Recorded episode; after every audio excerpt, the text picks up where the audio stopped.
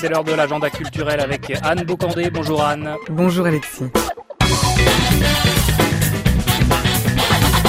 On débute avec le coup d'envoi hier du Massa, le marché des arts et du spectacle d'Abidjan.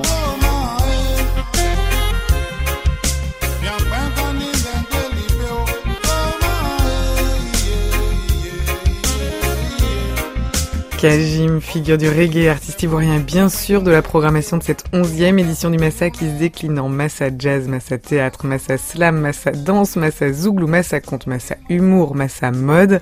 La thématique cette année, l'Afrique Monde, pays invité, le Canada. Vendredi, une soirée à ne pas manquer dans la zone street art du euh, Massa, la poétesse américaine Aqua Naru en sera.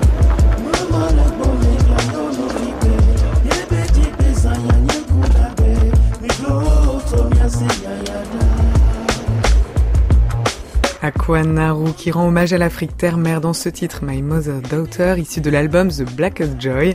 À ses côtés, plusieurs artistes, Kajim que nous avons déjà mentionné qui fait plusieurs apparitions pendant le Massa, Nash et son set show que nous avons passé la semaine dernière, Didier Awadi, figure du rap Galsen et puis du Canada, Bonjai et Umuruta. À Yaoundé, on parle de la quatrième édition des rencontres photographiques Yafoto. Nous sommes le 8 mars, journée des droits des femmes. Les luttes sont nombreuses pour que les voix des femmes, nos droits, soient pleinement reconnus. C'est un enjeu partout et les artistes s'en emparent dans la programmation de Photo. Plusieurs travaillent sur ces questions, comme Fatoumata Diabaté sur la scène malienne, Ange Kaïfa, artiste multimédia engagé contre les violences faites aux femmes, et aussi Georges Tankam qui a questionné la fabrication du regard à travers une série intitulée Femmes autonomes.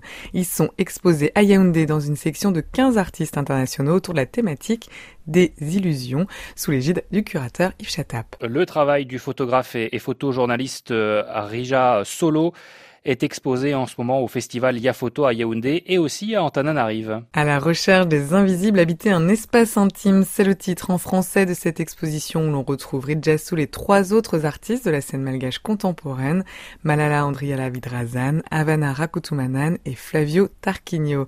À la recherche des invisibles est plus largement un projet curatorial qui fait dialoguer des œuvres anciennes à des œuvres contemporaines de Madagascar. À Madagascar toujours, Édouard Joubeau a filmé la trajectoire d'une jeune mère célibataire sur de danse et de musique malgache. Angossa, c'est le titre de ce film inspiré d'une trajectoire réelle et qui est sorti cette semaine.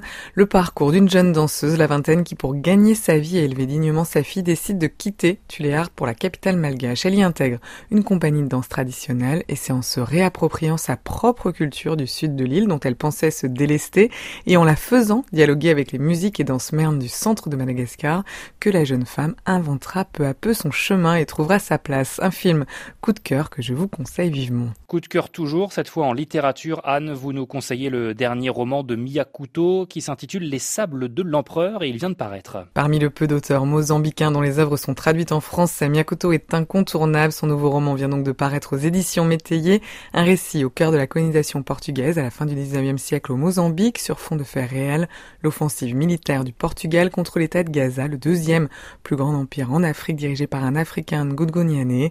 Miyakuto à imaginer le dessin de deux personnages qui se racontent dans ce décor. Germano de Melo, soldat portugais extradé en Afrique pour avoir fomenté une révolte républicaine au Portugal. Et puis Imani, une jeune femme d'une quinzaine d'années. Elle est membre du peuple Vaxopi, prise en étau entre l'État de Gaza et la couronne portugaise. À travers ce récit, c'est tout le processus de conquête coloniale qui est décrypté, les conditions de la rencontre, le rapport aux langues, aux conceptions de la vie, de la mort, et en filigrane, les enjeux des décolonisations.